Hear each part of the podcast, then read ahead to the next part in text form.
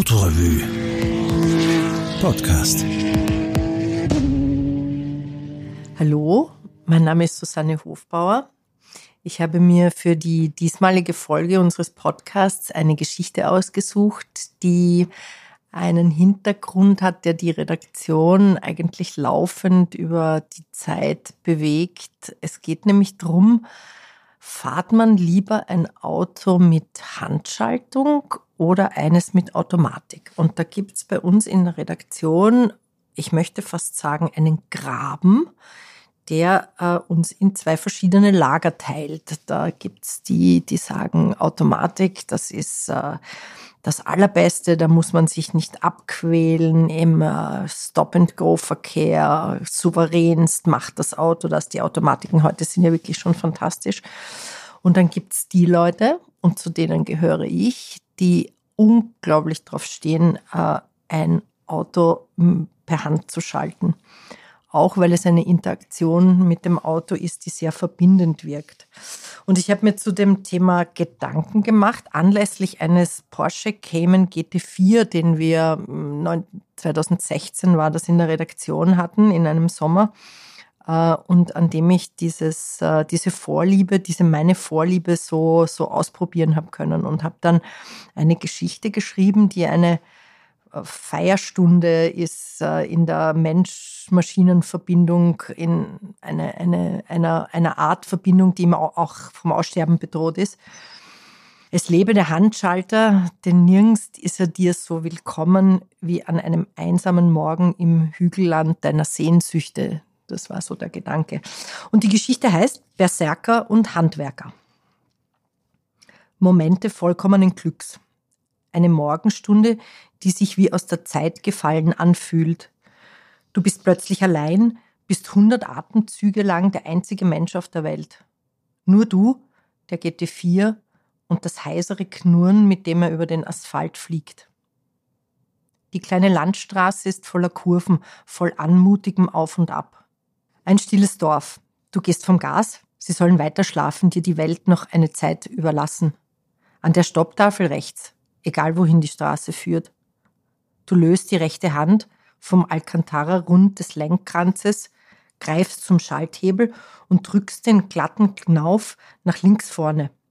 Dein linkes Bein, Muskulatur gespannt, löst sich, der Weiße zieht los, wird laut, pfeilt vorwärts.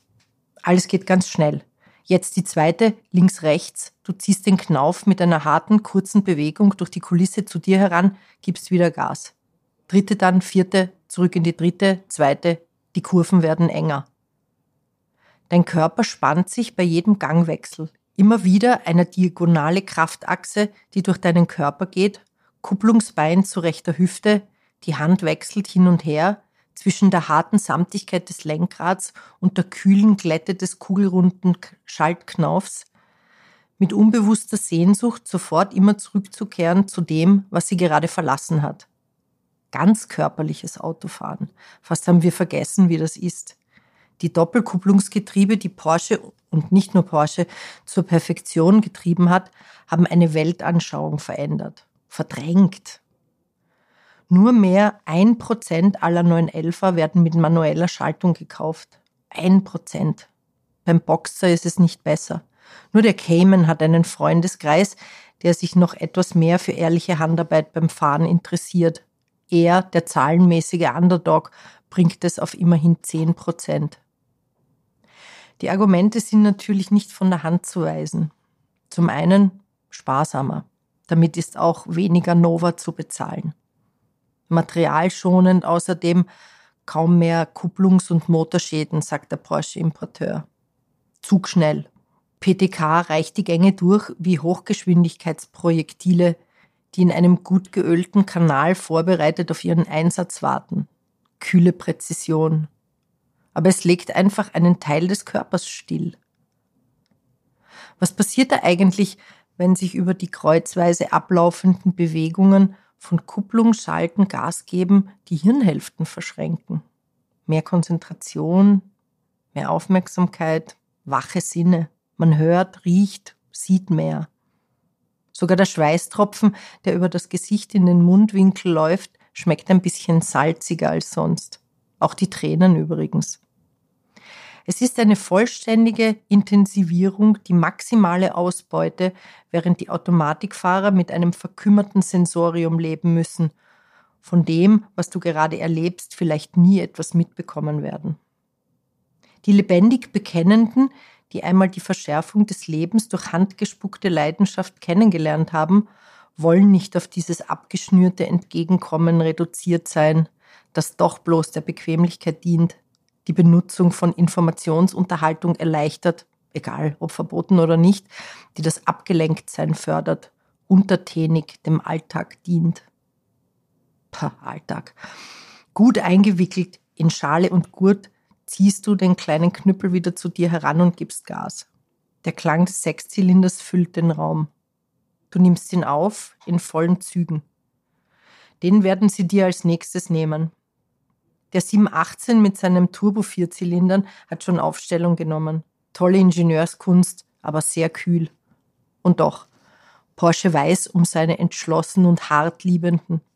Immer wieder kommen sie mit Gaben, die so präzise deine Wünsche erfüllen, dass du nicht weißt, ob deine Berechenbarkeit dir Freude oder Angst machen soll. Der Boxster Spider, der 911R, der GT4, in dem du sitzt. Das Schlimme daran, alles limitierte Auflagen. Schneller weg, als du dein Geld zählen kannst. Und feststellen, dass es ohnehin zu wenig wäre. Alles Handschalter übrigens. Ohne Wenn und Aber. Der Cayman GT4, stellst du im Rausch deiner geschärften Sinne fest, ist ein wunderbares Porsche-Maß. Es ist befreiend, in einem nicht 911er zu sitzen, der mit genialem Kalkül und hochkonzentrierter Genauigkeit die pure, ungestellte, überbaufreie Freude am Sportwagenfahren verkörpert. Ein Underdog, der dich über die Grenzen deines Vermögens hinaus fordern kann, dabei aber berechenbar bleibt. Am Weg durch das Hügelland deiner Sehnsucht rollt der GT4 wieder grummelnd durch ein stilles Dorf, in dem jetzt doch schon etwas Leben erwacht ist. Man schaut dich an im Näherkommen, sieht dir nach, die Augen auf das mächtige Spoilerbrett in deinem Rücken geheftet. Flüchtige Begegnungen. Du dagegen verwächst immer mehr mit dem Weißen, mit jedem Schalten. Du wirst ihn von nun an vermissen, sobald du aussteigst. Die Nervenenden deiner rechten Handfläche werden sich erinnern, die Muskeln deines Arms, der Rücken, der an die feste Schale gedrückt wurde, die Beine, die den federnden Widerstand der Pedale spürten und dein Herz.